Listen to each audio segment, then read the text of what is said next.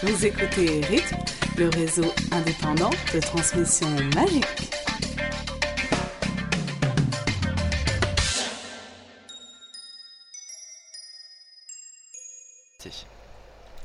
Bonjour et bienvenue dans ce 27e épisode de La Rythme, la radio indépendante à transmission magique. Et l'information de la semaine, cette semaine, c'est la couverture française du tome français, par conséquent, de, des contes de Biddle le Bard. Alors, euh, déjà, je peux commencer par euh, présenter les gens qui sont ici avec nous. Donc, on a Aélis. Bonjour. Euh, Purple. Salut. Elena. Bonjour. Pruno. Bonjour. Et moi-même, donc, Dead Et donc, je disais, la, la, la L'information de la semaine, ce sont les contes de Biddle le Bard. Alors que pensez-vous, chers amis, de euh, cette couverture française? Donc on rappelle que la couverture euh, est d'une part disponible sur le site de la Gazette, d'autre part que la couverture du livre en lui-même a été dessinée par J.K. Rowling, et que la couverture de la pochette a été euh, dessinée par notre Jean-Claude Gotting national. Voilà. Justement, là c'est Gallimard qui a voulu, genre il savait pas comment décider entre J.K. Rowling et Jean-Claude Gotting, et du coup ils ont rajouté un étui juste pour pouvoir avoir un dessin de Gotting en plus de celui de Rowling. Euh, je crois pas qu'il y ait d'autres langues qui a un étui justement. Donc la plupart des autres langues ont soit une couverture à part, -ce soit justement pour euh, le dessin par On a eu un moment le... un point d'arrêt de, de, de, Gallimard qui disait attendez il y a un truc qui va pas. Et est-ce que c'était pas justement cette histoire de couverture qui bloquait?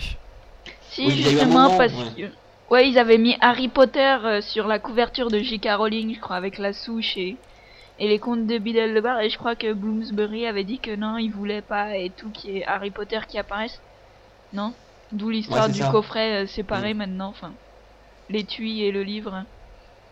Donc comme ça sur l'étui ils peuvent écrire Harry Potter et euh, la couverture par J.K. Rowling eh bien euh, elle reste sobre et tout. et ils sont sûrs d'en vendre beaucoup plus avec le nom Harry Potter dessus juste pour qu'on soit bel et bien très très clair de quoi il s'agit. Il se peut très bien que ce soit une exigence effectivement de, de J.K. Rowling, de même que on se souvient que pour les les, animaux magiques et les animaux fantastiques et le, le Quidditch travers les âges, euh, le, traducteur, donc euh, Jean-François Ménard, avait pour obligation de conserver les thèmes originaux en anglais et c'est pour ça qu'il avait rajouté enfin un, lexique. Euh, ouais. Mm. ouais, parce qu'il avait, il a, on lui avait pas laissé le choix.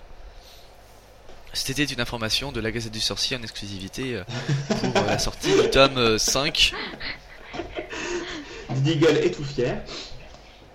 Non, du tome 6. Bref, vous chercherez dans les archives. Mais c'était une exclusivité.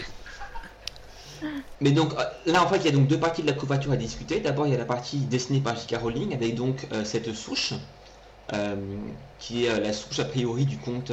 la pine à la, la pine qui babillait là. La pine à la babille et sa souche qui, qui cacotait. Voilà. voilà. Mais à la limite, ce dessin-là, on l'avait déjà vu parce qu'en fait, euh, ça fait tous ces petits dessins de J.K. Rowling euh, ont été publiés de façon euh, régulière quand on a appris qu'elle les avait dessinés. Donc, c'est des petits dessins qui par la suite apparaissent dans, dans l'édition. Et il me semble que dans l'édition de luxe, on verra tous les petits dessins de J.K. Rowling plus d'autres dessins inédits, et donc notamment ceux-là. Moi, c'est le crâne qui me fait peur. Euh, je trouve ça assez macabre. La première fois que j'avais vu ça, j'avais trouvé ça assez macabre quand même. Mais après les avoir lus, ou du moins avoir lu les résumés, on comprend mieux. Mais euh, oui, c'est dans le ton quand même. Hein. Bah, le crâne, le, crâne, c'est pour le compte des trois frères, a priori. Oui, bien sûr. Bon, ceci dit, le thème c'était la couverture, et là on est en train de parler de ce qu'il y a dedans. Oui, la couverture française. Bah, on voit Dumbledore qui est en train d'écrire, de prendre des notes. Voilà. Perso, j'aime beaucoup ce que je trouve ça assez rassurant qu'il Dumbledore, parce qu'on nous avait dit que ce livre comprendrait en plus des contes, genre des annotations écrites par Dumbledore, qui étaient censées nous apporter des informations supplémentaires sur euh, la magie des baguettes et ce genre de choses. Et j'avais un peu peur que ça ressemble aux annotations de Harry Potter dans Les Animaux Fantastiques, où euh, par-ci par-là il y a un petit mot qui est, écrit par Harry Potter, mais euh, au final il n'y a pas grand-chose, donc de temps en temps c'est marrant, mais c'est pas plus que ça. Alors que là, le fait que Gutting ait choisi de mettre Dumbledore sur la couverture, ça me donne l'impression qu'il va enfin y avoir beaucoup de choses écrites par Dumbledore, et ça risque d'être ça le plus intéressant, parce que euh, J. Caroline va en profiter pour nous filer plein de nouvelles informations sur euh, bah, tout plein de petites choses. D'une part, euh, donc on en apprendra un peu plus sur Dumbledore, et surtout on en apprendra plus sur la magie telle qu'elle est conçue dans le monde d'Harry Potter. Donc ce sera intéressant pas juste pour les contes, mais aussi pour les annotations. Mais en même temps, je me fierais pas du tout à la couverture parce que ça m'étonnerait très sincèrement que euh, ait euh, lu les contes de Biddle le Bard euh, in extenso et, ait lu l'assemblage. Enfin, je sais pas, mais ça me paraît douteux. Ouais, déjà là, la, la, couverture, c'est, enfin, sur la couverture, moi, dès que j'ai vu la couverture, en fait, ça m'a fait penser à, à, quand il recopiait, enfin, quand il recopiait le, le conte là sur pour donner le livre à Hermione, quoi. Euh, mais en héritage. recopié? Non, il l'a pas bah, forcément recopié, il a eu offert il pas... une version. Ouais, ou je sais pas. Enfin, moi, c'est ce que j'ai pensé. Non, il l'a pas recopié? Non, il a, il a envoyé son exemplaire à Herman. Ouais. Mais il avait, il avait pas modifié un truc dessus, ou je sais pas, non, avec. Euh... Si, il avait, il avait ajouté le petit dessin là, le, triangle avec le cercle et la, baguette, euh, quelle personne ne comprenait rien. Il l'avait dessiné à la plume dans le livre qu'il a offert à Hermione. Ah, ok, ouais. Je sais pas, j'étais persuadé qu'il l'avait recopié. Mais à mon avis, là, on le voit en train de prendre des notes plutôt. Mais peut-être que Götting a fait sa couverture uniquement avec l'info que nous aussi on a, à savoir qu'il va y avoir des notes à l'intérieur, point. Bah, non, je suis pas d'accord, parce que Götting a quand même eu accès au résumé détaillé de Amazon, même en supposant qu'il n'ait pas lu le livre en entier. Il a quand même pu. Enfin, nous, on, a, on sait ce que contiennent les comptes. On connaît pas les mots exacts, mais euh, l'histoire générale, on la connaît pour les 5 contes, puisqu'ils ont été publiés par Amazon il y a 6 mois. Oui, mais à propos des notes prises par Dumbledore, il n'a ah pas lu ça. Tu vois, c'était juste avec cette info-là. Ce, que je voulais dire, c'est que si les notes de Dumbledore n'étaient pas importantes, il aurait peut-être plutôt choisi d'illustrer un conte, carrément. Ouais, peut-être. Ah peut-être que c'est juste moi qui ai envie qu'il y ait plein d'informations intéressantes. Ouais, je pense qu'on est en train de se projeter un petit peu. Je le souhaite, hein, je le souhaite. Mais euh... oh, d'un autre côté, si c'était deux trois petites notes avec deux trois blagues de Dumbledore, comme il y avait les blagues de Ron dans, dans le, le livre des animaux fantastiques, ça serait un petit peu nul quand même. Hein. Ouais, c'est marrant quand tu ouvres et puis tu, tu, vois les petites notes, enfin le, jeu du pendu avec tes Weasley, quoi, c'était. Oui, mais ça c'est drôle parce que c'est Ron et Harry. Là, si c'est Dumbledore, ça craint un peu quand même. Quoi que ça serait drôle aussi. Mais, mais il avait fait aussi une préface, je crois. Je crois que c'est pour les animaux. Non, ou le Quidditch. Je sais pour les deux, il me semble. Hein. Ouais, enfin, il, a... fait une préface. il a fait une préface, en tout cas, qui était pas mal. Uh-huh. Bref. Il y aura peut-être une préface de Dumbledore, ça, ça serait sympa aussi. Bah, c'est peut-être ça les notes, hein, finalement. Ouais. une vulgaire préface, voilà. La faculté de magicologie. Donc bienvenue dans la rubrique que vous aimez tant, le top bottom. Donc cette fois-ci nous allons parler de nos scènes préférées et détestées du tome 6. Alors sachez d'ores et déjà que ça a été très dur de trouver des scènes détestées. Mhm, c'est vrai. un petit peu notre livre préféré à tous. Oui. Presque. Oui. en tout cas, moi c'est mon préféré, ça c'est clair et net. Ouais. Avec le tome 7. Ouais, moi faut que je relise le 7 d'abord, mais euh, je vous dirai ça la prochaine fois. mais pour l'instant, c'est mon tome préféré. le 4 aussi est pas mal. Oui, le 4. Oui, mais toi, on sait que t'aimes beaucoup le 4. Donc, euh, on va commencer par nos scènes préférées. Et euh, Ailis, on t'écoute. Alors, ma scène préférée, en fait, c'est tout le chapitre de l'impasse du tisseur. où en fait, on découvre Rogue dans son milieu, quoi, avec les méchants. On l'a encore jamais vu vraiment avec les méchants. Et on n'a on jamais vu comment il arrivait à les manipuler, à les, etc. Et en fait, on, le découvre là-dedans, on ne sait pas du tout. Euh, enfin, moi, à la fin du chapitre, j'étais vraiment en train de me demander s'il était méchant ou gentil, ça m'a mis le doute. Et, euh, et enfin, il arrive à trouver des explications qui sont plus ou moins plausibles pour à peu près tout ce qu'il a fait durant toutes ces années. Et euh, il arrive à vendre ça à Béatrix, quoi. Donc ça, j'ai trouvé ça assez sympa. Surtout qu'après, euh, enfin pendant tout le bouquin jusqu'à la fin et surtout à la fin, on se demande s'il est gentil ou méchant et il faut vraiment attendre le tome 7 pour, pour avoir la réponse. Donc euh, vu que c'est mon personnage préféré, je crois que je l'ai dit à chaque podcast, euh, j'aime bien, j'aime bien le voir interagir avec les différentes parties, avec les méchants, avec les gentils, voir comment il jongle entre les deux parties. Il arrive toujours à, à tirer son épingle du jeu. Donc voilà, moi j'adore toute cette partie-là de l'impasse des tisseurs. Et le pire, pire, c'est qu'il faut vraiment attendre la fin de la fin pour savoir s'il est gentil ou pas, quoi. Les bah deux dernières secondes, oui. T'as vraiment deux bouquins entiers où tu sais pas, quoi. Tu sais pas, il arrive à aller dans les deux sens, donc. Euh... Même si beaucoup de gens pensaient qu'effectivement il était gentil. Mais c'est vrai que moi j'ai souvent dit que ce que je préfère avec Harry Potter c'était le relire. Et je crois que le chapitre le plus intéressant à relire de toute la saga c'est celui-là parce que c'est celui où c'est vraiment écrit de façon à ce que euh, tu puisses en permanence avoir un doute. Et euh, là c'est très finement joué de la part de Rogue face au changement, mais aussi de la part de Rowling par rapport à comment est-ce qu'elle pose les questions, comment est-ce que Rogue y répond, etc. C'est vraiment très bien fait. Ça et la scène à la fin où euh, Rogue se bat contre Harry après la mort de Dumbledore, c'est la même chose dans les deux cas. Mais c'est on a passé des heures à théoriser juste sur ce chapitre-là à cause de tout ce qu'il raconte. Mais quand, quand, quand, tu le relis, t'arrives pas vraiment à, t'arrives pas vraiment à prendre, à te dire il est méchant ou il est gentil, quoi. Il y a le doute dans les deux sens. C'est euh, et ça c'est super bien écrit, quoi. Enfin, il y a juste assez pour que tu dises qu'il est gentil, mais tu peux pas non plus être complètement sûr.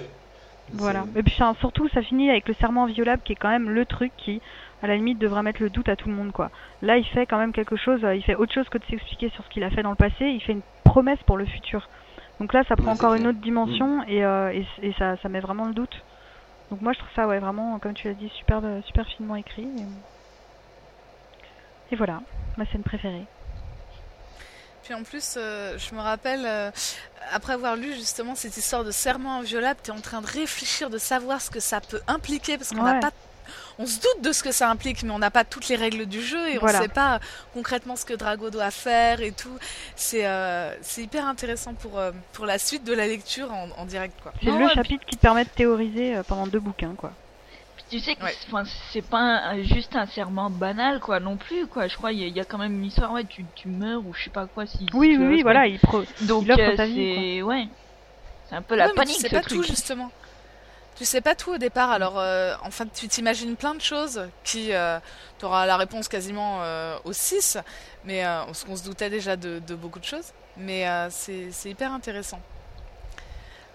ensuite, Elena, tu veux nous parler de ta scène préférée? Ouais. C'est pas le même style. Non, c'est pas le même style parce que moi c'est c'est ouais c'est quand Harry il, il, retourne au terrier et tout, puis puis il y a Fleur de la cour qui est là et puis il se fout trop de sa gueule en fait. et ils sont tous en train de trop de se foutre de sa gueule avec Fleur et, et Ron, mais qui est, mais qui, est, qui est amoureux d'elle et puis qui, qui a deux tensions, le, sourire béat aux lèvres et tout, et puis genre t'as envie de lui foutre une torgnole, mais réveille-toi quoi. Et, et voilà, et Fleur, qui, puis je crois il y a Ginny qui l'imite et tout. Ginny qui l'imite, c'est génial, ouais. ouais. Enfin, c'était bien amusant quoi comme passage, et puis juste après, un peu plus tard, euh, un autre passage qui est pas mal aussi, c'est euh, les jumeaux avec la boutique, quoi. Quand on découvre la ah boutique des jumeaux avec toutes les farces et tout. Ah ouais, la, grosse affiche euh, Pousserie Kiki et tout qui choque Madame Weasley. et, et voilà, quoi. C'est, enfin, c'est un moment qui est assez euh, festif et j'aime bien, quoi. Ouais. Moi, j'avoue, j'avais eu un petit peu de mal à la première lecture. En gros, comme il y a plein de noms à la con et tout, mais je n'avais rien compris ah oui, en anglais. ça m'a fait euh, très plaisir de le relire en français d'ailleurs, parce que j'ai compris vachement mieux ce qui se passait. et euh, notamment avec toute l'histoire euh, du charme du bouclier et de leur, leur seconde, disons, vente.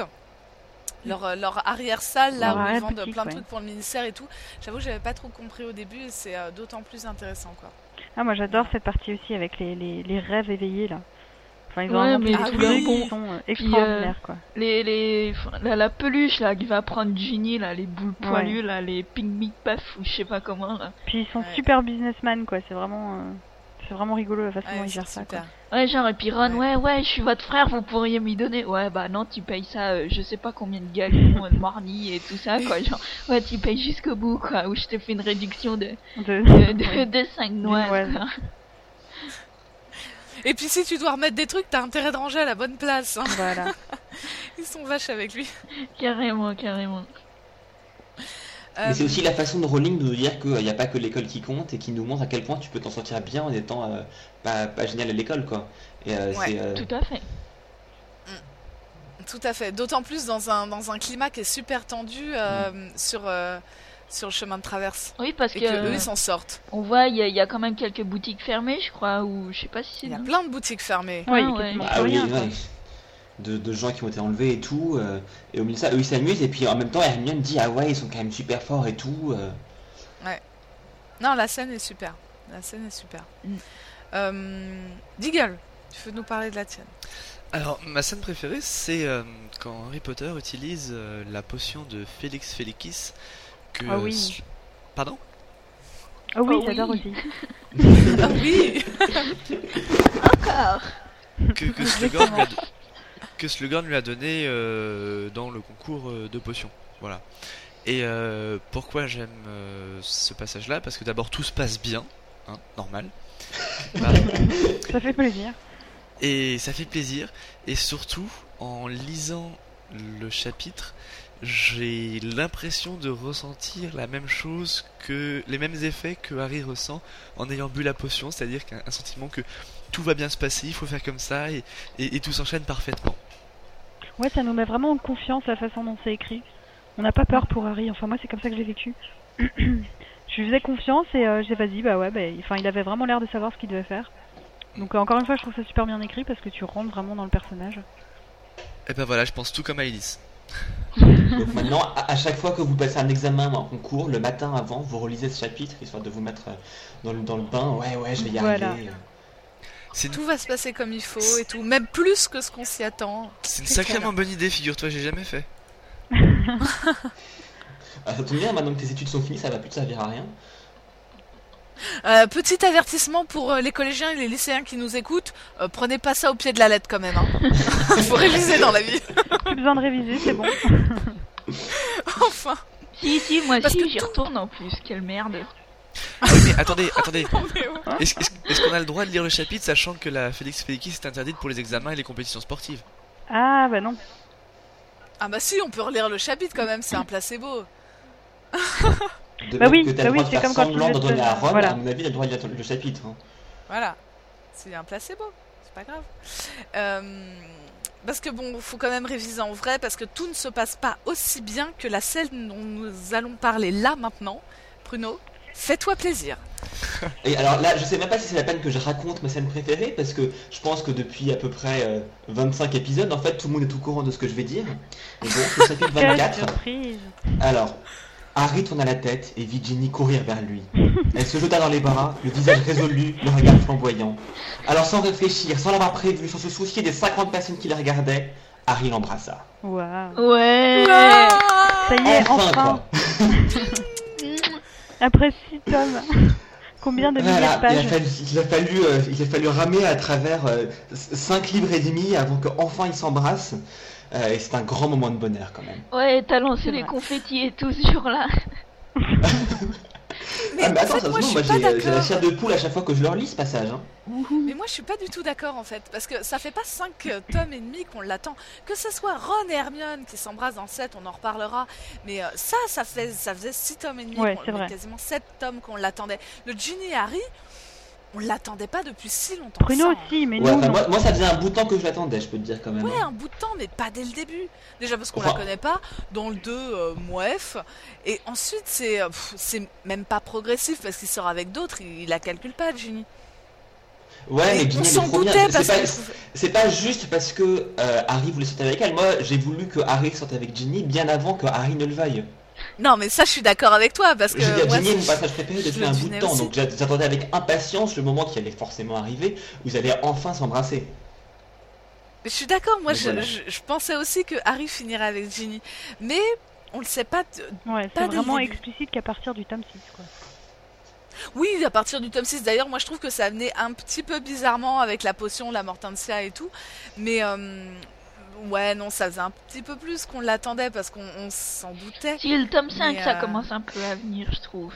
Ah mais Ouais. moi, dans, enfin, quand j'ai lu Harry Potter pour la première fois, il y avait les quatre premiers qui étaient sortis et j'avais déjà, j'avais déjà prévu qu'ils allaient se mettre ensemble, mais j'attendais ça avec une grande impatience. D'ailleurs, En tout voilà. cas, enfin. Ne m'enlevez pas mon moment de bonheur. Non, non, mais je te l'enlève pas, tu l'aurais pas choisi, je l'aurais pris, hein, je te rassure. Moi j'étais trop contente. Et comme on s'imagine bien la scène et tout, et on se dit, oh mon dieu, Ron, comment il va voir ça et tout. Non, mais ça faisait très longtemps qu'on l'attendait. C'est Sachant surtout théâtral toutes plus. les théories sur ton topic que t'avais ouvert, les amours. d'ailleurs, Je me c'est. rappelle très bien qui. Vas-y, vas-y, le nombre de pages de ce sujet. Vas-y, pardon. Bon, alors j'y vais. D'ailleurs, c'est un, un, un- un reproche qu'on peut faire, et c'est un reproche qui a été fait, c'est que ça arrive trop tard. trop tard, à savoir que pour un, livre quand même euh, bon qui est assez noir où il y a des violences à droite à gauche, du massacre, du racisme un peu, enfin la manière comme je pense. Et voilà qu'on se retrouve avec toute une flopée d'adolescents qui normalement sont extrêmement travaillés par les hormones, hein, c'est la période.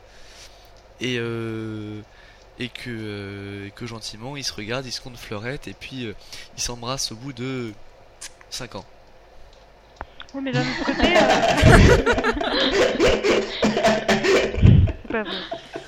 D'un autre côté, heureusement que, heureusement que ça se passe pas plus tôt, parce que tu vois ce qu'il en fait à la fin du tome 6, tu vois que pendant tout le tome 7, on la voit même pas. Euh, heureusement que ça a pas commencé dans le tome 4, etc., etc., tu vois. Enfin, de toute façon, moi je pense que du Caroling, elle avait prévu que, ben, fallait être le, la vraie histoire de, de, Harry, et que, ben, pour, pour avoir cette vraie histoire, il fallait qu'il termine d'abord son histoire avec Voldemort, donc. Euh, il se, se passerait pas grand chose de toute façon, euh, même si ça avait commencé dans le tome 5. Euh, avec Voldemort tourne autour. J'apprécie l'audace que tu mets de mettre l'histoire avec Voldemort au même plan que l'histoire avec Ginny. Je pense qu'il apprécierait. l'histoire avec Ginny est beaucoup plus importante, voyons. C'est pas tout à fait ça, mais il fallait qu'il en termine avant de pouvoir faire autre chose, quoi. Non, puis en plus, Ginny, elle avait besoin de, grandir, mais dans le sens euh, ne plus être impressionnée autant par lui, quoi. Aussi, ouais, elle a fait son chemin aussi. Ah bah oui, bah oui. Donc voilà. Puis Harry, il devait tester avant, enfin, il devait faire des essais, c'est pour ça qu'il a choisi le show aussi avant. C'est affreux ce que vous dites. Non, tu vas pas dire qu'il est en train de se faire la main. Non, non, non, pas. Le brouillon. le brouillon. Vous êtes affreux. Oui, je l'avoue. Passons à la suite. On remarquera qu'il a un sacré goût pour euh, les joueuses de Quidditch. Enfin bref. Euh, oui, alors moi, ma scène préférée. Et encore une fois, je pense que j'aurais choisi celle du baiser entre Harry et Ginny. Mais là, ça sera pas du tout, du tout euh, ce ton léger et joyeux. C'est le dernier chapitre, celui de la tombe blanche. Parce que je le trouve, là encore une fois, extrêmement bien écrit. Et j'avoue, j'ai jamais pleuré pour Harry. Mais alors celui-là, du début à la fin, c'était la gorge nouée. Oh, c'est cette boule qu'on ressent et oh là là, mais on est triste. Alors déjà, on a du mal à y croire. Moi, je savais que Dumbledore allait mourir. J'en étais persuadée, mais je m'attendais pas à ce qu'il meure dans le tome 6. Maintenant, je me dis que c'était évident et qu'il pouvait pas mourir dans le tome 7. Fallait qu'il meure avant. Euh, tout ça à cause d'Obi-Wan, mais bon. Mais euh... parce que le maître doit mourir avant pour pouvoir laisser l'élève ah combattre le mal. C'est normal. Mais Oh, cette scène-là où on voit tout le monde, tout le monde, tout le, gratin sorcier est là. D'ailleurs, plus que le gratin, mais aussi le cramé qu'il y a dans le fond, parce que il y a, il y a Dolores, Umbrage et, d'autres gens comme ça. Continue les métaphores culinaires ou j'arrête. Euh, et donc, euh, donc cette scène, moi, je la trouve absolument géniale. Pas tant la scène où euh, Harry laisse tomber lâchement Ginny, parce que ça, c'était pas un bon moment mais plutôt Ron et Hermione qui se rapprochent. Et là, on, s'en fout de, qui a sa fierté, qui est en mer de qui. Euh, enfin, on est au-delà de ça. Et puis en plus, après, c'est magnifique parce qu'on s'imagine justement ces grandes flammes, Hagrid qui, qui porte. Oh là là. Mais euh, moi, ce que je s'imagine trop la scène. Ce que je trouve super bien dans ce chapitre aussi, c'est la façon dont Harry vit, vit son deuil en fait. C'est complètement différent du tome 5. Et on voit là qu'il a vraiment grandi mm. parce qu'il le prend d'une façon complètement différente. Il a même envie de rigoler. Mm. Et ça, je pense que, enfin, c'est quelque chose qu'il n'aurait pas pu faire avec euh, avec Sirius. Enfin, son premier deuil en tout cas. Donc on voit vraiment qu'il a grandi et je pense qu'on comprend aussi qu'il est prêt à, à, y aller un peu tout seul, quoi. Ça, c'est ça qu'on ressent très bien à la fin du chapitre. C'est que même si on s'est posé la question après, mais, mais c'est vrai, il va pas retourner à Poudlard, mais d'un autre côté, on le sent mais complètement déterminé. Voilà. Hein. En même temps, il a pris un abonnement là, cette fois. Enfin, il a eu Cédric. il y a eu. non mais c'est vrai quoi. Il y a eu Cédric, ensuite il y a eu Sirius. Bah à la troisième, il est déjà un peu plus près quoi. Au septième. c'est horrible. il a pris un abonnement. Au septième, c'est l'hécatombe, mais voilà quoi. Il est prêt aussi. Ouais, pourtant, euh, bon, on reparlera, je pense, des, morts dans le set, mais il y en a une, euh, il en bave aussi, hein, il creuse un trou d'ailleurs. Hein. Bref. on va passer à nos scènes euh, détestées, c'est peut-être beaucoup dire, mais du moins qu'on aime un petit peu moins. Alors, avant de parler des scènes détestées, on voulait ah quand même parler vite fait des souvenirs, parce que même si aucun de nous l'a choisi comme scène préférée, on sait qu'on va se faire engueuler si on ne parle pas. C'est quand même, c'est quand même un élément clé du livre, c'est vrai. Ouais. Mais euh, plus que préférées, moi je dirais qu'elles sont extrêmement intéressantes et c'est grâce à ces scènes-là aussi qu'on aime autant ce livre. Et bon, après, on a choisi des petits détails qu'on a beaucoup aimés, quoi. Et aussi, elles sont très bien insérées en fait. C'est fait d'une façon assez. Enfin, c'est bien écrit dans le sens où on arrive à, à ne pas sortir de l'intrigue principale tout en euh, se concentrant sur, euh, pendant un demi-chapitre, juste sur un souvenir. Mm. Donc euh, elle arrive bien à passer d'une époque à l'autre de façon régulière et ça se passe très bien. Et d'ailleurs, je voudrais remercier J.K. Rowling de avoir fait la scène dans la pancine. Plus on en, on en parle avec elle Dumbledore, plus on en parle avec Ron et Hermione, parce que ça m'a permis de comprendre ce livre. C'était très bien. Parce que c'était mon premier en anglais, en direct, quoi. Et franchement, euh, c'était génial. Donc je remercie, ces scènes ont un intérêt tout particulier pour moi. D'ailleurs. Et puis bon, c'est quand même, c'est toujours bien d'en savoir plus sur Voldemort parce que la pas du temps, Voldemort, tu le vois qu'au moment du combat final, mm. et au final, tu sais pas grand chose sur lui. Tu sais que des choses de façon décalée et tout. Et donc là, maintenant, c'est bien de pouvoir avancer, de, de vraiment savoir de ce qu'il en est, de le voir quand il était jeune et tout, quand il veut avoir le boulot, etc. Ça, j'ai beaucoup. sur sa famille aussi. Enfin, euh, je veux pas dire, mais alors les, les Gant, là, carrément une, une famille tarée, quoi. Enfin, je le plains un peu, quoi. Vaut mieux qu'il soit orphelin. Hein. trop. Les yeux qui, qui vont dans n'importe quel sens, le serpent cloué contre la porte et tout. Oh là là. C'est, euh, elle est énorme cette famille quand même. Hein. Et après, il se plaint d'être à l'orphelinat, mais bon, euh, je sais pas ce qui est mieux. Hein. Oui, mais il savait pas ce qu'il ratait non plus, donc euh, bon. Enfin, ce à quoi il a échappé plutôt évidemment, sur le même plan que ces fantastiques scènes de souvenirs, je tiens à citer, merci Elena, la blague du percheron, qui est quand même absolument géniale. Parce que quand même, quand Trelawney, elle appelle Firenze le percheron, je veux dire, euh, là, à partir du moment où tu vas chercher percheron dans le dictionnaire, parce qu'évidemment, tu ne sais pas comment ça se prononce, mais hum, c'est énorme.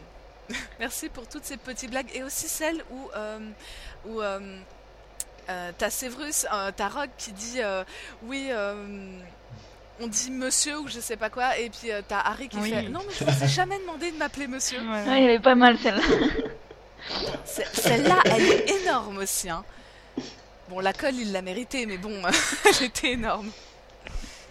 En fait, d'une façon générale, c'est un livre qui est vachement bien. Il est vachement bien. Donc voilà, on en était à nos scènes que on aime un petit peu moins, mais on les aime aussi en fait, parce que. Mais bon, il, a fallu en choisir quoi.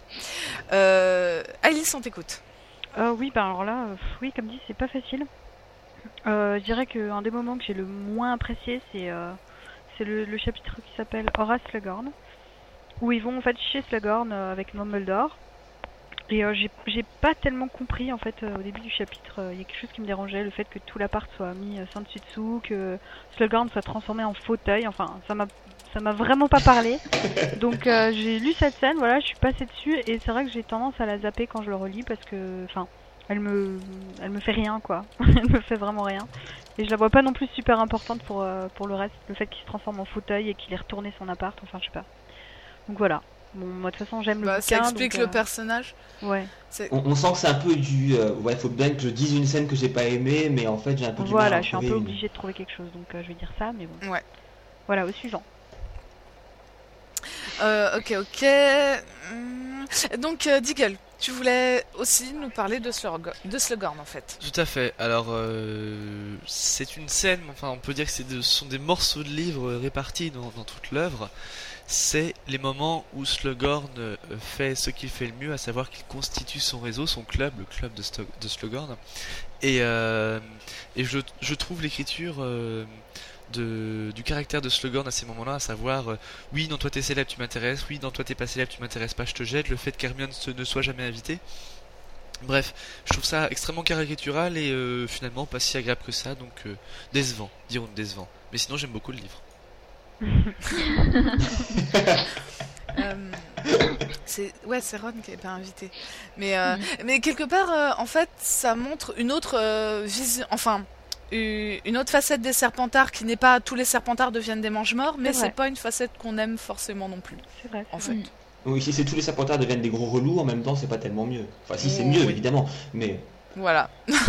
ouais, si c'est tellement mieux en fait. Non, mais c'est vrai que c'est quand même le premier Serpentard, enfin en dehors de Snipe, de Rogue, qui est vraiment quelqu'un de correct, on peut dire quoi. Ouais, ceci mérite une discussion, à mon avis. Ouais. Moi, j'ai pas dit que Rogue était correct, mais euh... vous voyez ce que je veux dire, quoi, gentil dans le fond. Bon, il est hyper sexy, mais correct, je ne sais pas si c'est un mot qu'on pourrait employer. euh, moi, pareil, ma scène, bon, les scènes que j'aime un petit peu moins, pareil, elles sont dispersées un petit peu tout le long du livre.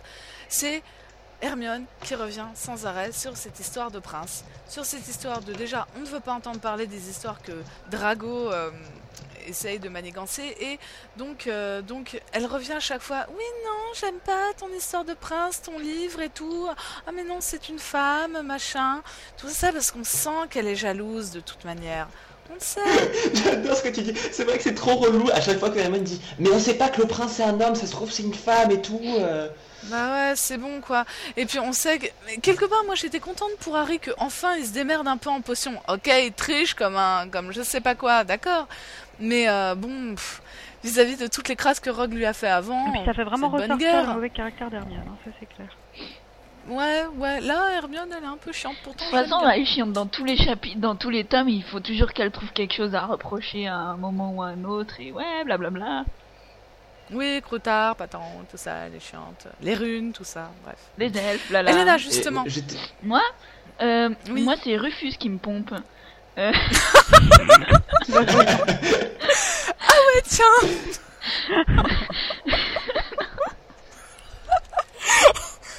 Donc, euh, Rufus Scrimgeour Ouais. Ok, ouais, c'est, c'est euh, le Noël glacial, là, quand euh, ils sont à, à, table à midi, puis euh, ouais. Ça va aller, Elena, concentre-toi. Donc oui, ils sont adossés à Noël, ils sont à table et... Ok. Et là, il y a, ouais, il y, a le mi...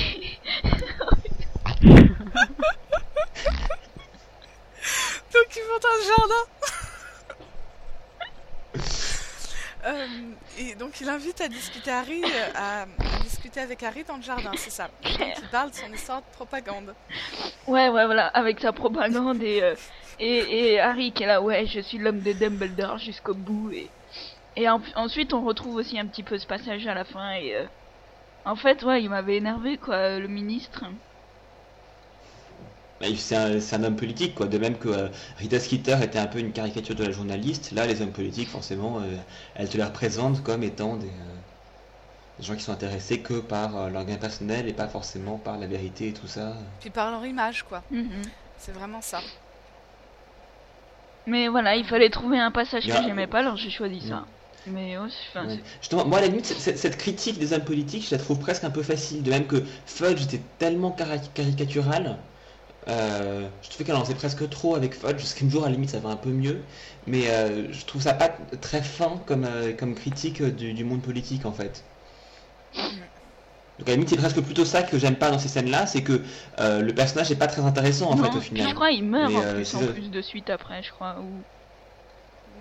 Ouais, mais enfin, je veux dire il sert quasiment à rien quoi, puisqu'il est juste là pour remplacer... Mm. Fudge dans le tome 6 puisque ouais il y a euh, à la limite le premier chapitre est intéressant tu vois. Quand il y a les deux ministres. Ça c'est bien, mais après quand euh, ouais quand il le remplace et tout et puis que c'est Rufus qui prend euh, la place et eh ben je sais pas D'autant plus que vous vous rappelez, dans les, dans les extraits qu'on avait eus avant la sortie du tome 6, il y avait la description de Rufus Scrimgeour, je sais pas si vous vous rappelez, avec sa crinière de lion qui boitait et tout.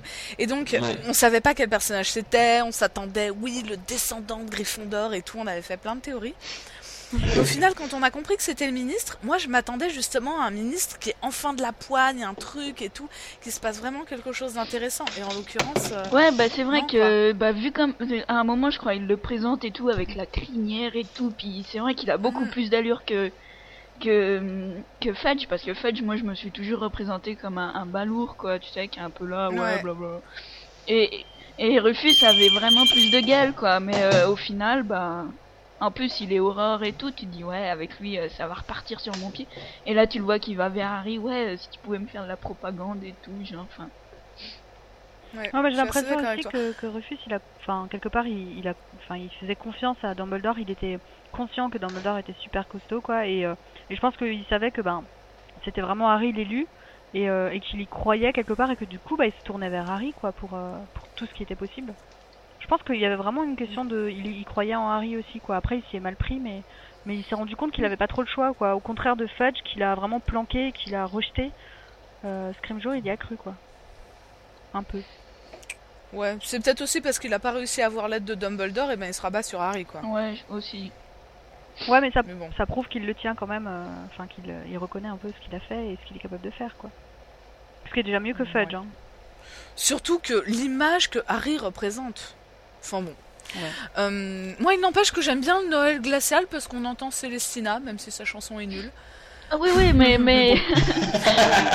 ça, j'ai rien contre, tu vois, tout le, tout le dîner et tout, ça, comme ça. qui se plaint à nouveau, tu vois, le retour des Flerks, et euh, les, les, les, asticots aussi, euh, le cadeau de Creature, tu vois. Ah et non, puis... non, non, le dîner est très bien jusqu'à ce que le ministre vienne rompre la glace et tout, enfin... Et on ne parle pas de Percy. Ah oui, Percy. Rien que de le citer, à mon avis, ça suffit. Hein. Mais là encore, Percy, je trouve que lui aussi, c'est une caricature qui est un peu trop caricaturale. Euh, qu'elle aurait pu faire quelque chose d'un peu plus subtil là aussi. Et ça aurait été plus intéressant si tous ces personnages du ministère avaient été un peu plus étudiés. Euh, de même que même Ombrage, elle aurait pu être plus intéressante. Et ça aurait été plus sympa s'il y avait eu plus de, Enfin, s'ils n'avaient pas été aussi nuls comme personnages, quoi, parce qu'on peut faire une critique un peu plus constructive, je pense. j'ai l'impression que certains personnages étaient plus creusés avant, tu vois, justement le Percy Dome 4 ou des choses comme ça, et que ensuite elle se concentre quasiment sur l'histoire. Et qu'il y a moins la place à d'autres personnages. Mais bon, ceci est une, une autre discussion. Pruno, justement, à toi oui, alors moi, on, pourrait s'attendre à ce que je prenne la, scène de la rupture Mais euh, mais il y a autre chose que je n'aime pas, et euh, ce sont les chevilles de Dumbledore. Parce que là, il est, mais d'habitude, il est super modeste, il a, il a genre trop la classe, mais en même temps, il se la pète pas trop. Et là, dans ce tome-ci, tout d'un coup, c'est genre, euh, oui, Harry, étant doté d'une intelligence hors du commun, j'ai compris tout ce que tu m'as dit, etc. Et tout d'un coup, il, il, se sent plus, quoi. Il, il, veut montrer à quel point il est fort et tout. Dire, il a passé 149 ans à être tout modeste, il est au bout de 150 ans, juste avant de crever, comme par hasard, faut qu'il commence à se la péter. Et je l'ai trouvé pas, pas aussi bien qu'avant, en fait, Dumbledore. J'ai trouvé qu'à cause de ça, il avait moins la classe. Bon, il a quand même super la classe, mais un peu moins. Mais peut-être parce qu'il savait qu'il était condamné. Et qu'en plus, il se dit ça, enfin, il dit ça, mais peut-être même de manière un peu ironique. Parce que l'histoire de sa main, en fait, il était empoisonné. Il dit souvent, hein. Il dit souvent des trucs à Harry comme quoi, en gros, euh, je suis trop fort, euh, Ouais, vraiment, je suis surpuissant. Ouais, mais il dit qu'il est trop fort, mais d'un autre côté, il s'est condamné. Hein. Parce que parce qu'il sait qu'il est empoisonné vrai avec. Est trop fort. non, non, non, mais, mais d'accord. Mais c'est pas la peine de le dire. on est au courant. Non, non, c'est vrai, c'est vrai. Mais peut-être que, je sais pas, justement, il passe tellement euh, une bonne partie de l'année à expliquer des choses à Harry, des choses qu'il a déduites. Et par contre, il insiste vachement sur d'après moi, euh, d'après ce que je pense. Euh, tu peux prendre ça comme une vérité, mais bon, il dit quand même que c'est d'après les déductions qu'il en a faites. Donc, Ouais, c'est pas pour ses déductions, c'est plutôt pour le reste. C'est le moment où il, où il, dit à Harry Je suis un sorcier super fort et super intelligent. Il dit ça comment euh, Donc. Euh, si, si, si, si. bah, par exemple. Ouais, mais... par exemple au, moment, au moment où Harry dit, euh, raconte à Dumbledore la conversation qu'il a entendue entre, entre Rogue et mhm. Drago. il dit ça à, Dumbledore et, Dumbledore, et il dit mais monsieur vous m'avez pas compris c'est super important et Dumbledore répond si si j'ai tout compris je suis super intelligent donc j'ai compris euh, ou, même quand, quand Harry lui dit Mais vous pensez pas qu'on est en danger? Et Dumbledore dit Bah non, t'es avec moi. Ouais. Je sais pas, j'ai trouvé ça un peu trop. Bon, voilà. Et c'est d'autant plus ironique vu la fin, vu qu'il n'avait pas accordé d'importance à Drago et qu'il finit comme ça. je trouve ça un petit peu ironique, justement. Enfin voilà, c'était euh, nos scènes préférées détestées du tome 6. Euh, vous avez quand même vu. Surtout préférées. surtout préférées en fait. Euh, n'hésitez pas à partager avec nous vos scènes préférées et détestées, mais dans ce cas-là, du tome 7.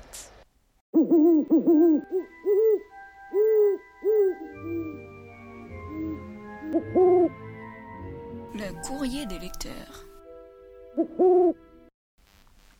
Bienvenue dans votre rubrique, ici Purple Marie. Alors vous nous avez envoyé beaucoup de messages pour nous raconter vos scènes préférées et détestées du tome 6 et je vais les partager avec vous là tout de suite. Alors dans vos scènes préférées, on trouve avant tout euh, la fin. Je détaillerai pas tout, mais euh, c'est la scène de la tour, euh, celle de la caverne avec Harry et Dumbledore, celle du combat des élèves de Poudlard et de l'Ordre du Phénix contre les Mange-Morts. on a aussi dans vos scènes préférées les scènes de la Pancine avec l'explication des Horcruxes qui est tellement passionnante que bah forcément elle vous a passionné aussi. Et puis on trouve des choses qui sont parfois un petit peu plus anecdotiques, euh, c'est-à-dire par exemple la rencontre de Dumbledore et de les Dursley, assez hallucinante, ça vous a plu. Euh, Ron euh, qui mange ses chocolats et son filtre d'amour, ça forcément ça vous a fait beaucoup rire aussi. Hein. Et puis et puis puis parfois juste une petite phrase quand Hermione dit à Harry que qu'il est séduisant alors qu'il faut pas qu'il s'attone de la réaction des filles. Et c'est aussi euh, certaines scènes euh, assez intenses, par exemple celle de Félix Félicis, où vous avez retrouvé euh, tout ce que vous aimez chez Harry Potter, à savoir l'humour, la tragédie, avec bah, la tristesse de Hagrid quand même. Et puis le, le challenge qui est avec l'aventure. Voilà. Et puis une petite spéciale dédicace à Elena parce que il y en a qui ont aimé la scène de Noël. Voilà. Dans, vos scènes euh, détestées, alors là, on retrouve, euh, bah, on retrouve aussi la fin, bizarrement. Euh, certains d'entre vous n'ont pas aimé la scène de la caverne, l'ont trouvé pas terrible vu le combat qu'elle allait suivre. certains, bah, tout simplement, n'ont pas aimé la mort de Dumbledore parce que bah, finit par mourir, hein, donc forcément, c'est une scène qui est dure. On n'aime pas aussi certaines scènes dures comme celle entre Harry et Drago dans le train parce que c'est vrai que ce tome 6 commence assez durement. Euh, pour continuer sur Draco, euh, parfois qui vous a pas trop plu, c'est justement l'acharnement de Harry à prouver que euh, Drago mijote quelque chose. idem dans les personnages un, peu déplaisants. On a la scène du ministre au début que vous avez trouvé ennuyeuse, pas intéressante, avec des personnages pas passionnants. On trouve aussi dans vos scènes détestées le, souvenir à récupérer. Parce que quelque part, et je comprendrais très bien, ça vous fait penser en fait euh, à Harry dans le tome 4 et son œuf. Et il traîne, il traîne, il traîne, et il se fait engueuler. Et là, cette fois-ci, il se fait engueuler par Dumbledore, donc c'est pas rien quand même. Hein. Dans les, les, scènes à rallonge, on a aussi euh, la jalousie d'Hermione vis-à-vis du prince. Parce que euh, quelque part son côté féministe se réveille et se dit euh, mince ça pourrait très bien être une femme. Pourquoi c'est forcément un homme qui est si intelligent tout ça? Alors ça ça vous a un petit peu embêté? Et puis euh, et puis la totale pour la fin bien sûr. C'est les scènes entre Harry et Ginny alors euh, désolé Pruno, hein, mais il y a beaucoup de personnes qui nous ont écrit pour nous dire que les scènes avec Ginny, euh, c'était plus possible, hein, parce que ces petites scènes d'amour, de, fleurs bleues, de, de yeux qui papillotent, hein, c'est insupportable. Enfin pour vous bien sûr. Et puis puis pareil Ron et Lavande parce que là c'est limite puissance 10. Hein. On n'est plus aux yeux qui papillonnent. On va dire ça comme ça. Euh, donc voilà un petit peu le, panel des scènes préférées et détestées euh, que vous nous avez envoyées. N'hésitez pas à faire de même euh, pour le tome 7 qui viendra bientôt. Et puis aussi de nous envoyer vos remarques et vos questions, notamment une question sur Skype, sur l'encyclopédie, de ce qu'on attend sur l'encyclopédie. Bien évidemment, on n'attend pas seulement une compilation des noms, des dates, des lieux, de, tout ce que tu veux. Non, c'est pas uniquement ça. Il faut savoir que Rowling a des, des, pages et des pages et des cartons à chaussures remplis de pages, de carnets, de notes qu'elle a prises sur son monde, qu'elle n'a pas pu mettre dans les livres. Par exemple, elle en a parlé en interview, euh, la vie de Dean Thomas. Ah, moi, je la connais pas, la vie de Dean Thomas, hein, de ses parents, de tout ça. Et en fait, elle a beaucoup de notes sur tout ça. Et elle, ne demande, elle ne demande qu'une chose, c'est de la partager avec nous. Donc, oui, l'encyclopédie de J.K. Rowling, on l'attend et on espère bien qu'elle nous apportera beaucoup plus de choses que seulement une compilation des données récupérées dans les livres. Voilà. Euh, merci beaucoup pour tous vos messages et à la prochaine fois.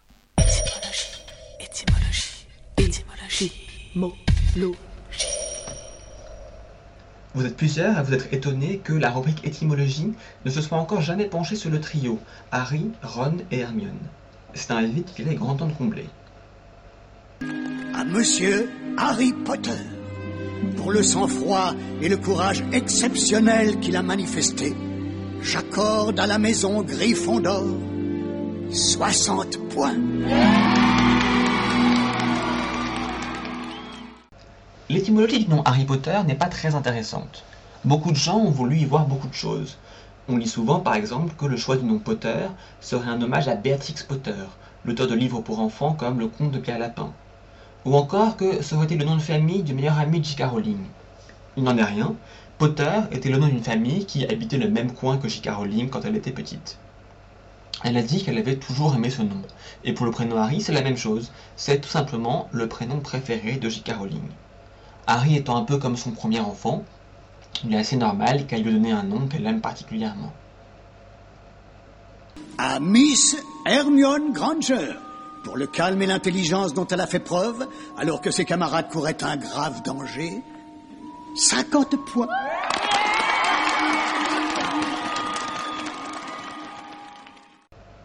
Hermione Granger est déjà un peu plus intéressante.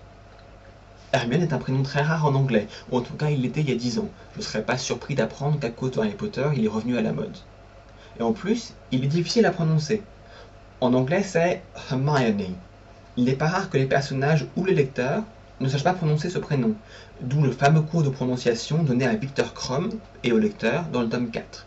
J.K. Rowling a dit qu'elle a inclus cette scène pour éviter que des gens lui demandent sans cesse comment prononcer ce prénom lors de séances de questions. Elle dit qu'elle a trouvé ce prénom dans une pièce de Shakespeare, Le Conte d'hiver. Mais les caractéristiques du personnage de la pièce ne se retrouvent pas du tout chez Mademoiselle Granger. En fait, J.K. Rowling a choisi ce prénom parce qu'elle voulait un prénom rare. Elle avait peur que si elle prenait un prénom fréquent, il y ait des petites filles avec le même prénom, première de la classe, et avec des dents un peu plus grandes que la moyenne, qui soient sujettes à des moqueries à cause de Harry Potter. En prenant un prénom rare, elle diminuait les chances que cela se produise. En plus, elle trouvait logique que monsieur et madame Granger, un couple de dentistes, choisissent un prénom à connotation littéraire pour leur fille, pour montrer à quel point ils sont cultivés. Le nom de famille Granger était à la base un nom de notable. Au, au Moyen Âge, le grangier était chargé de récolter les taxes. Depuis cette époque, il a pris une autre connotation. Aux États-Unis, les Grangers forment un mouvement qui a beaucoup lutté pour les droits des agriculteurs. On pourrait rapprocher ça du combat d'Hermione pour les droits des elfes de maison, mais ça me paraît un peu trop tiré par les cheveux, et à mon avis c'est simplement que là aussi J.K. Rowling aimait ce nom de famille. Et comme Potter, c'est un nom très anglais. À Monsieur Ronald Weasley, pour la plus belle partie d'échecs qu'on ait joué à Poudlard depuis de nombreuses années, 50 points. Le nom complet de Ron est Ronald. C'est un prénom qui symbolise le pouvoir, la force. En vieil islandais, cela veut dire celui qui a le pouvoir des dieux.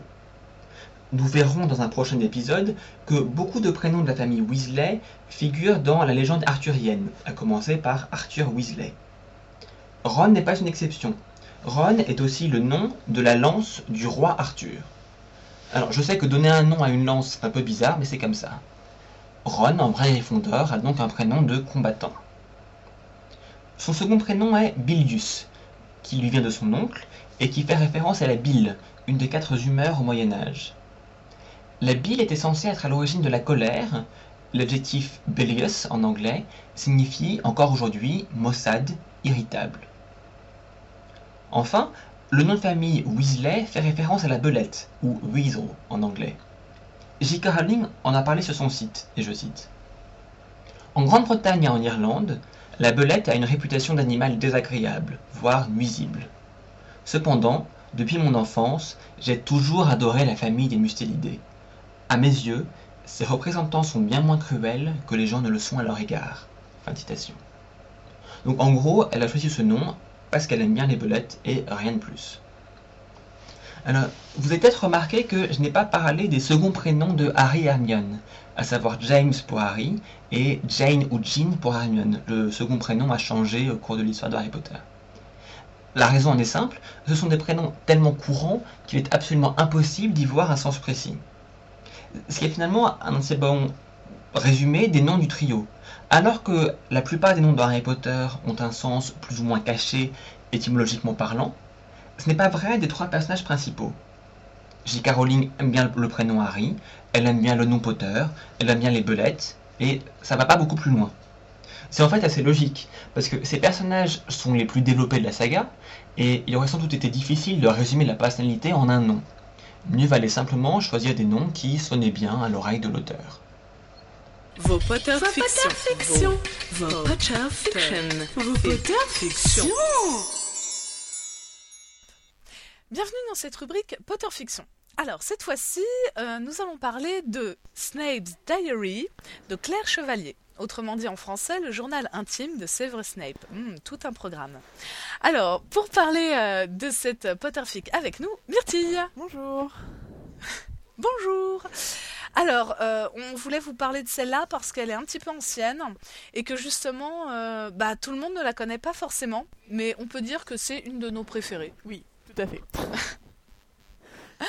Alors, euh, bah, je t'en prie, vas-y, tu vas nous présenter un petit peu le format particulier de cette fic.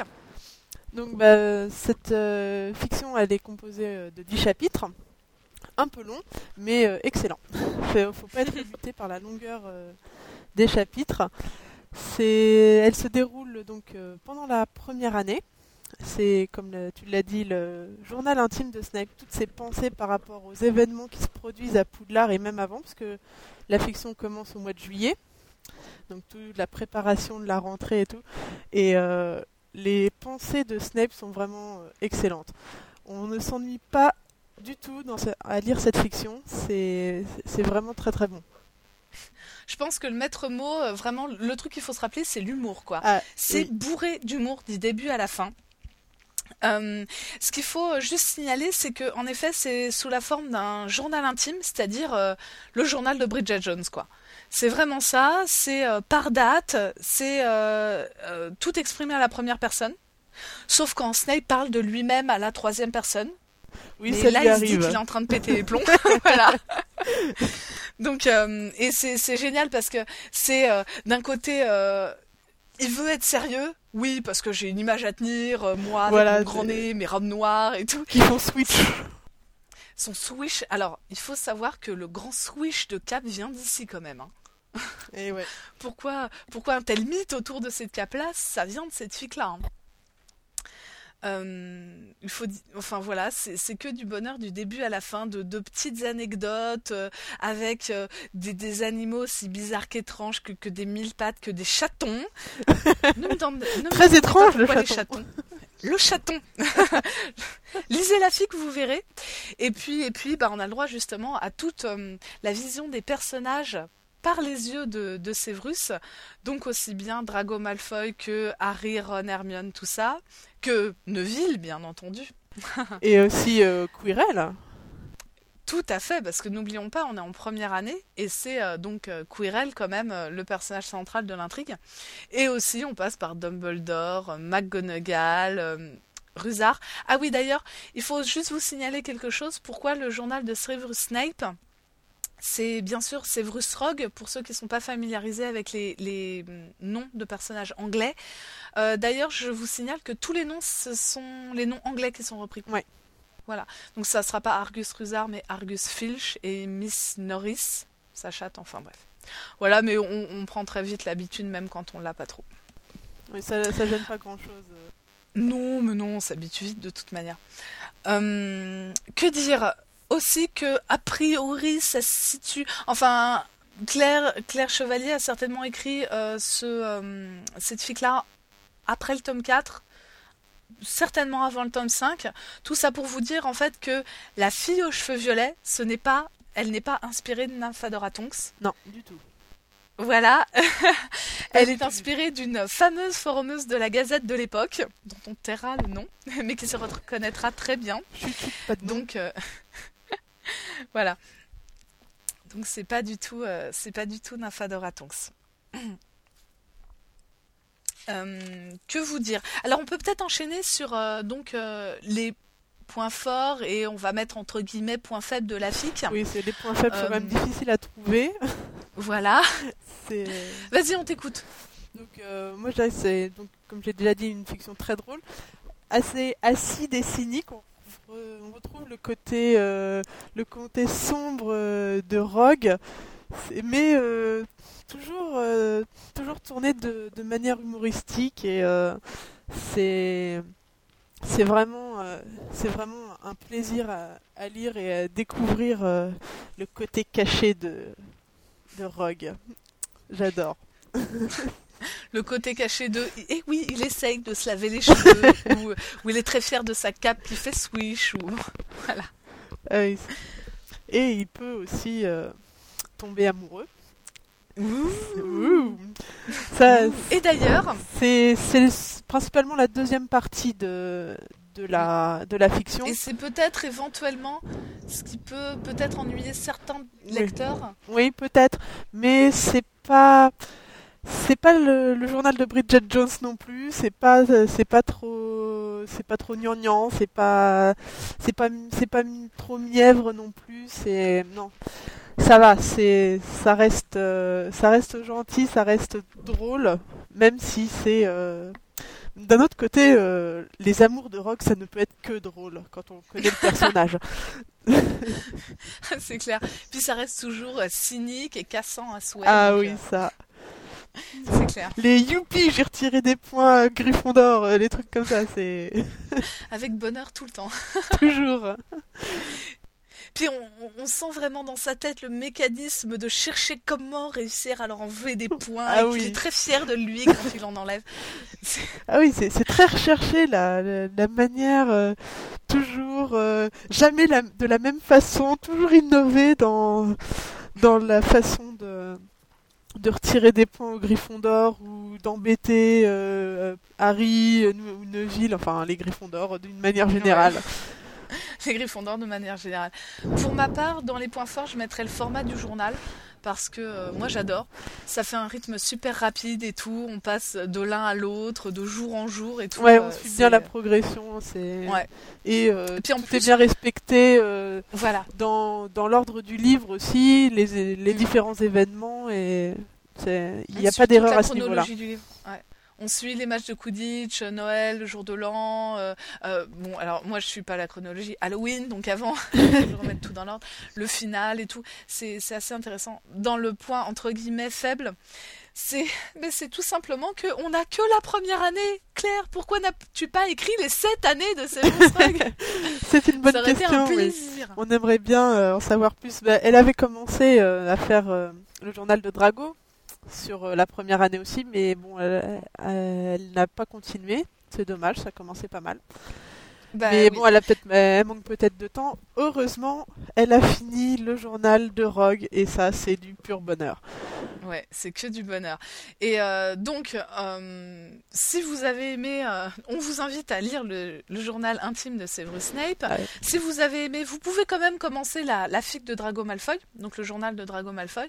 Et puis, on ne saurait trop vous conseiller bah, de vous intéresser aux autres fictions de Claire Chevalier que vous retrouverez sous le nom Oui. Voilà. Par contre, pour retrouver cette fiction du journal intime de Snape, c'est euh, le titre, c'est Harry Potter and the Philosopher's Stone.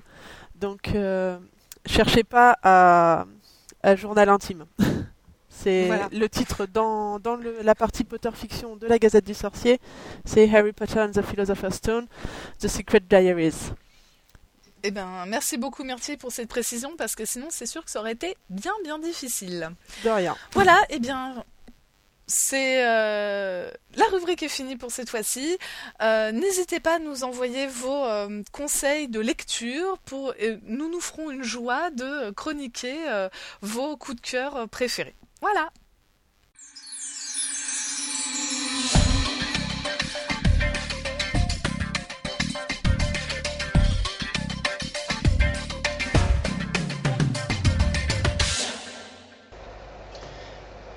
C'est la fin de cet épisode 27 de la RITN, merci de nous avoir écoutés. Nous avions avec nous dans cet épisode Alice, Elena, Purple Marie, Dead et moi-même Pruno. C'était ça faisait longtemps que nous n'avons pas eu un épisode avec tout le monde, donc c'est bien. Euh, comme toujours, vous pouvez nous contacter en nous envoyant un mail à ritm@gazette-du-sorcier.com. Vous pouvez également nous envoyer un fichier MP3 à cette adresse. Vous pouvez nous laisser un message audio sur Skype au pseudo gazette-du-sorcier ou vous pouvez laisser vos commentaires sur le forum de la RITM qui se trouve vers le bas de la page du forum de la Gazette du Sorcier. Comme la dernière fois, on se quitte en musique avec un groupe de wizard rock assez peu connu qui s'appelle The Brothers Black. Leur adresse MySpace c'est www.myspace.com slash The Brothers Black Official, tout attaché. Euh, il y a un lien sur la gazette évidemment. Leur chanson s'appelle Don't Wanna Be a Death Eater, donc je ne veux pas être un mange-mort.